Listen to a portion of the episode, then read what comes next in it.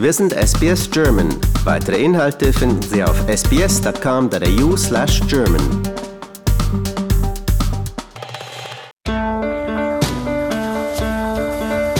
Herzlich willkommen zum Podcast Abenteuer lesen.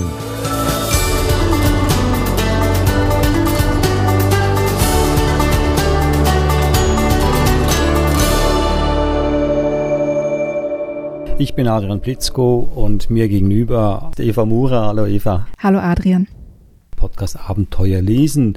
Ein Podcast, in dem man, wenn man es richtig angeht, mit Büchern ein wahres Abenteuer leben kann. Und heute haben wir ein, das verspricht ein sehr großes Abenteuer zu sein, denn das Buch, das du mitgebracht hast für heute, Matarakas weite Reise. Und Reise klingt ja eigentlich immer ganz exotisch. Vielleicht nicht, um, nicht unbedingt jetzt zu dieser Zeit, weil Reise ist eigentlich aus dem Wörterbuch gestrichen für eine Weile. Aber was für eine Reise ist das hier und von wem ist das Buch und was hören wir heute? Also das Buch ist geschrieben von Sissel Horndal. Sie ist äh, halb Norwegerin und halb Sami. Das ist der indigene Volksstamm im, im Norden Norwegens, rund um den Polarkreis. Und sie selbst wohnt auch nördlich des Polarkreises, also in einer sehr kalten, kalten Gegend. Ähm, aber sie liebt es sehr dort und hat für dieses Buch ganz, ganz viel in der Sami-Literatur oder in, der, in, den, in, den, mündlichen Überlieferungen der Sami äh, recherchiert, weil das nicht immer so einfach ist. Die Sami geben ihre Geschichten mündlich weiter und sie werden ganz, ganz selten aufgeschrieben und da hat sie sich zur Aufgabe gemacht, dieses, diese Geschichte, Matarakas zweite Reise, in, in ein Buch umzuwandeln, die Geschichte niederzuschreiben. Und ich habe sie auf der Frankfurter Buchmesse getroffen und mit ihr ein Interview geführt. Ja, wollte gerade fragen, warst du in Norwegen, aber offen, offensichtlich nicht. Also in Frankfurt, das war die letzte Buchmesse äh, im äh, Oktober 2019.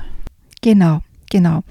Äh, Sissel Handwall hat mich eingeladen, nach Norwegen zu kommen für das, für das nächste Interview. Schauen wir mal, wie lange es dauert, bis wir das verwirklichen können. Ich würde Sie gerne, gerne ähm, am Polarkreis besuchen gehen.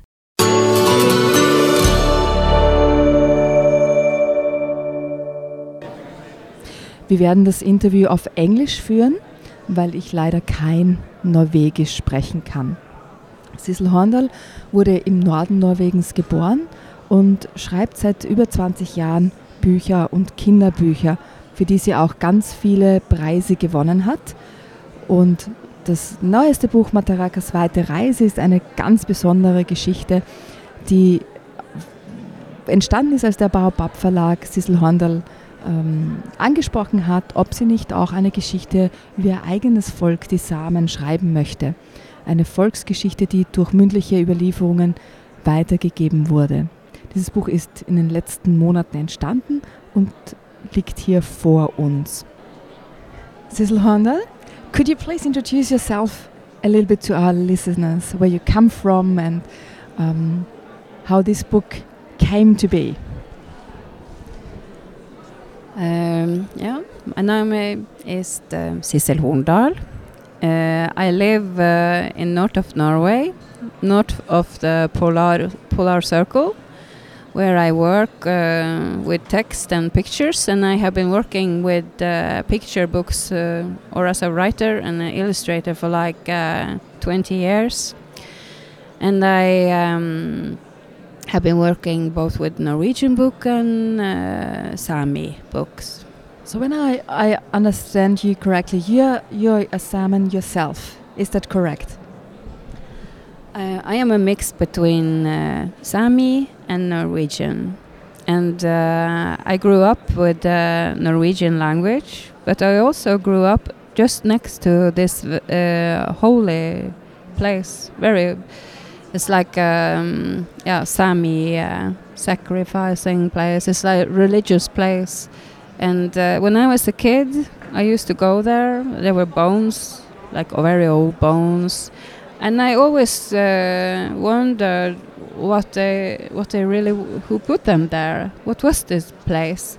And when I grew up, I understood that this was my own relatives has been using this place for uh, religious reasons. I have used a, uh, a lot of time to um, get into Sami mythology and to traditional stories. And I have been working with this for also for like 20 years. I, I or maybe even longer from when I was a kid. And uh, the Sami are uh, Sami people uh, have been uh, quite assimilated into the Norwegian society. So many Samis uh, don't uh, know their language anymore, and uh, some of the stories also disappeared. And for me, it's been very important to bring this into books that kids today can read and get to know the, their own culture, and also other in Norway can also be uh, more introduced to uh, these stories and yeah culture. What I really really liked about the book is or, or was that you made your illustrations yourself, so there's a very strong connection between the illustration and the story, and I find it fascinating that I'm I haven't been to Norway um, ever, yet. um, so all all I know about like the um, polar circle and and the six months no sun and so on. It's just from photos and from um, stories. But in this book, what I find fascinating is that you can capture this feeling of darkness and then the re-emerging of the sun so well that I thought I'm there and uh, one of the pictures especially caught my my attention. It was um, a, the picture of um, a wolf coming down with the wind, and it's like you could feel the ice cold north wind coming through the room, and that was absolutely fascinating. How did you feel about, you know, writing this story down, but also capturing the feeling in the pictures?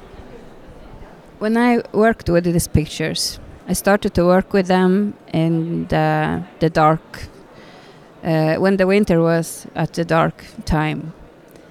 And so I got a lot of uh, the pictures, like for, they, it just came to me also with this picture of the wolf, this uh, wind wolf or the northern wind that brings the winter. When I was working with the book uh, at this time, it was a lot of winter storm, and you have this um, I don't know what it's called in English, but it's like ventil on the window, and uh, when the wind comes from the right direction, it's can almost be like a wolf rolling like woo, woo, woo, woo like this.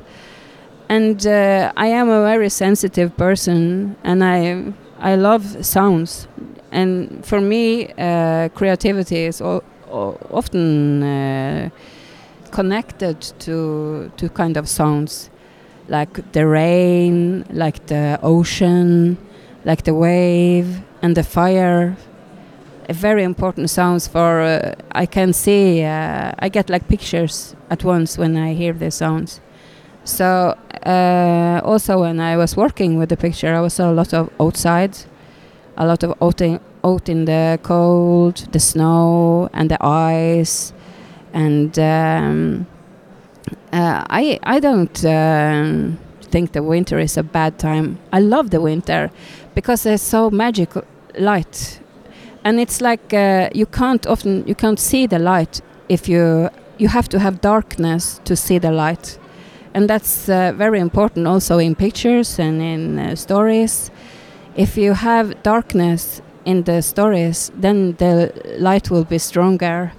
And uh, I think I, I managed to do that in the in the book.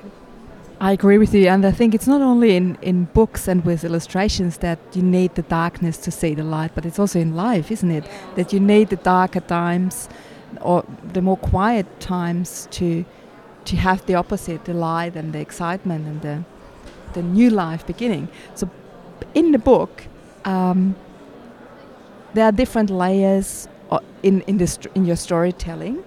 Um, would you like to tell us a little bit about the book and what it's about? the main story is like how does a human being um, come to life in uh, according to Sami mythology. And what I liked about this is like uh, there are different kinds of stories about this. It's not just one. But what is uh, what they have in common is that it's not just one God, God that uh, creates life. There is like several God have to um, work together to make it happen, uh, because it's very difficult task and lots of things can go wrong.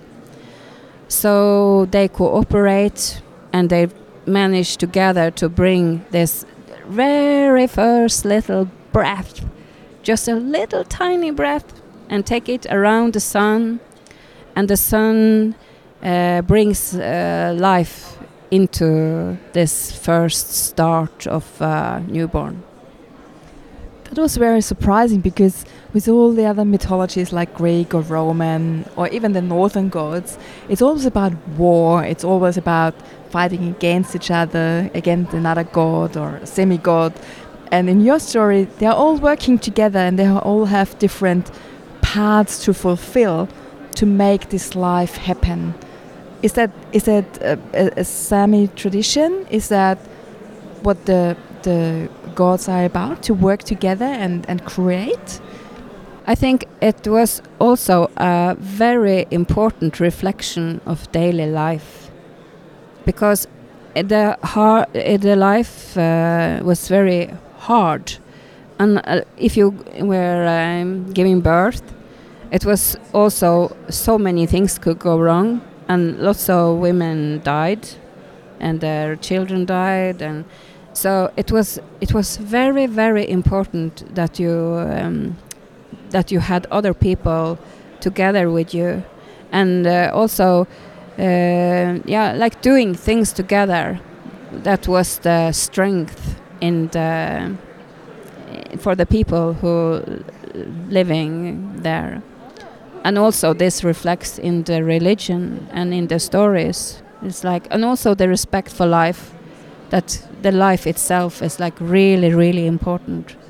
And also that the, the female and the male gods are working together and are really equal in their powers and in their responsibilities. Is that something that is reflected also in the Sami culture in, in real life?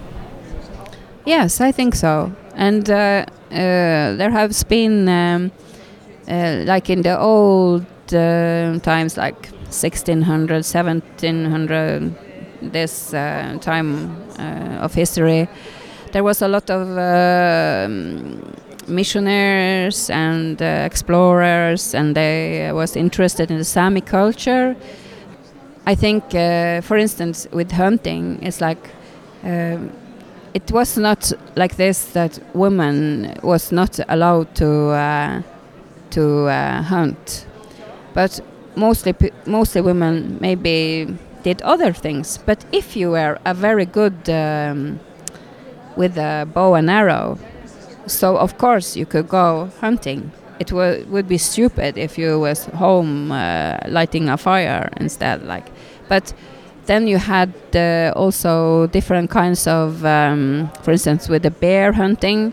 Then it was very uh, or, or, many um, rules and uh, restrictions because one of the, the, the bear was a sacred, very sacred animal for the Sami, and there was one story about a woman who was married or with a bear, and they got a son, and. Uh, that's uh, when uh, when the bear got old. She has to leave him, and uh, he told her what how the bear hunting must be done to be done in the right way, and that's maybe why the women uh, could not go uh, together with the men on hunting this animal because it was very, uh, yeah, it was a very holy, sacred, sacred animal. Would you be able to read us just the first page in your own language? Would that be possible? And I will read it after you in German. Det var mygga som merka det først. Hun surra og sang det ut med den lille, tynne stemmen sin. Men det var bare Bjørn som hørte. Aha, nikka han og snuste ut i lufta. Er det sånn det er? Og så begynte han å vandre djupt inn i skogen til en plass som bare han visste om. Og mens han gikk, så kom han borti et tre, og et blad løsna fra en av de øverste greinene. Og det falt så stille at ingen hørte det, men vinen tok det med seg og slapp det fra seg i kanten ved en innsjø. Das war die norwegische Version, die ersten zwei Seiten. Und ich werde jetzt gleich einmal versuchen, die deutsche Version zu lesen. Die Mücke merkte es als erste. Mit ihrer kleinen, dünnen Stimme sirrte und sang sie es hinaus. Aber nur der Bär hörte zu. Aha, nickte er und schnupperte in die Luft. So ist es also. Um sich bereit zu machen, wanderte er in den Wald hinein, an einen Ort, den nur er kannte. Während er ging, stieß er an einen Baum, und ein Blatt löste sich von einem der obersten Äste. Es fiel so leise, dass niemand es hörte. Doch der Wind nahm es mit und ließ es am Ufer eines Sees fallen.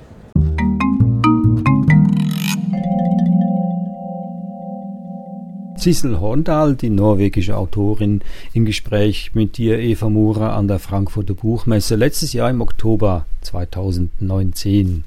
Ja, es, war ein ganz spannendes ähm, Interview, vor allem, dass wir dann gemeinsam gelesen haben. Habe ich total schön gefunden. Äh, Sissel Horndal in ihrer Sprache und ich dann auf Deutsch. Und ich glaube, man hört schon ein bisschen heraus, äh, wo so die, die gemeinsamen Stellen sind, ähm, dass man über die Stimme und wie man ein Buch liest, ganz viel auch vom Inhalt vermitteln kann, selbst wenn man die Geschichte nicht kennt. Das habe ich ganz, ganz schön gefunden. Wir hatten einmal Bücher, das waren auch Sagen, so quasi Urgeschichten, da hatten wir ein paar aus aller Welt und was dir dabei aufgefallen war, ist, dass dann in jeder Urgeschichte, in jeder Sage, egal von welchem Land, aus welcher Ecke dieser Welt, Drachen eine wichtige Rolle spielen. Und die Kommunikation damals war ja noch nicht so fortgeschritten wie jetzt. Es gab ja noch kein Skype oder, oder Internet. Ähm, das ist ja sehr verdächtig. Warum haben dann alle einen Drachen in ihren Geschichten? Aber hier kommt kein Drache vor. Also so urgeschichtlich ist diese Geschichte dann doch nicht, oder? ich glaube, die, die, der Ursprung dieser Geschichte liegt noch weiter zurück als die Drachen. Ähm, ich glaube, dass das eine vor, vor Drachenzeit, ich glaube, das ist wirklich eine der oder diese Art der Geschichten ist eine der Urgeschichten. Wie entsteht Leben? Die Drachen kommen ja viel später, da gibt es das Leben ja schon. Aber hier geht es darum, wie entsteht Leben? Wie wird Leben kreiert? Als eine, eine Erklärung. Ähm, wie werden Menschen geboren? Wie werden die Rentiere geboren? Und so weiter. Warum atmen die? Ja, weil in, in der Urgeschichte kann sich ja keiner erklären, wie, warum man auf einmal auf die Welt kommt ein ganz tolles Thema für Kleinkinder, also auch schon ab fünf Jahren. Also mit Kindern kann man ja sehr gut philosophieren über, über solche Lebensfragen, weil Kinder wollen ja auch wissen, woher komme ich und warum bin ich da. Äh, und wir kriegen ja nie eine Antwort darauf, obwohl wir Erwachsene hoffen ja immer, dass die Kinder sich noch erinnern können, woher sie kommen, aber leider geht das nicht. Also ich kann da auch aus meiner eigenen Erfahrung sprechen. Als, als ich klein war, mit fünf wahrscheinlich auch schon, habe ich mich auch schon gefragt, ja, warum denn das alles? Und da kann man ja auch abendelang darüber diskutieren. Genau, und, und das, das zweite Thema, das so hinein verwoben ist, ähm, das ich einfach auch wunderschön gefunden habe, war so dieses, man, man muss durch die Dunkelheit durchgehen oder es muss Dunkelheit geben, um das Licht zu sehen. Also von, vom Hintergrund nördlich des Polarkreises ist einfach Lange Zeit während des Jahres ist es dunkel, finster, kalt. Ja? Und alle freuen sich dann, wenn der Frühling kommt und alles auftaut und das Leben neu beginnt. Ja? Aber diese, diese Idee, dass ohne diese Dunkelheit würde man das Licht auch nicht so sehen und so schätzen. Und ich denke mal, das ist schon auch eine, eine grundphilosophische Haltung, ähm, die uns einfach auch so im Leben weiterhilft. Dass wenn wenn es dunkle Zeiten gibt oder schwierige Zeiten, dass es dann auch wieder schöne Zeiten gibt und dass man die auch besonders schätzen kann, weil man vorher das Gegenteil, die Dunkelheit, die, die Schwierigkeiten, die Hürden ähm, erlebt hat. Und diese, diese zwei Themen, das, wie entsteht das Leben und wie, wie kann ich ähm, durch die Dunkelheit durch und dann das Licht mehr schätzen, ähm, das ist eine tolle Verbindung. Schönes Buch, tolle Illustrationen und eine ganz, ganz schöne Geschichte. Und wenn Sie in Australien leben, das ist das, das ideale Buch jetzt für den kommenden Winter, für die langen Abende, kann man das schön mit seinen Kindern lesen und auch darüber philosophieren. Matarakas weite Reise von der norwegischen Kinderbuchautorin Sissel Horndal, erschienen im Baobab Books Verlag, ein Schweizer Verlag übrigens. Eva, besten Dank. Ich danke dir, Adrian. Das war unser Podcast Abenteuer lesen. Wenn Sie noch mehr hören wollen oder das sich wieder anhören wollen, gehen Sie auf unsere Webseite sbs.com.au-german, dann auf Themen klicken und Abenteuer lesen erscheint dann auf Ihrem Bildschirm. Wir haben hunderte weitere Bücher, die wir vorstellen. Oder sonst gehen Sie auf Ihren bevorzugten Podcast-Portal und hinterlassen Sie doch einen Kommentar. Das äh, macht andere darauf aufmerksam, dass es uns gibt. Wir hören uns wieder nächste Woche. Bis dann eine schöne Zeit und schöne, viele, viele Bücher. Tschüss. Servus.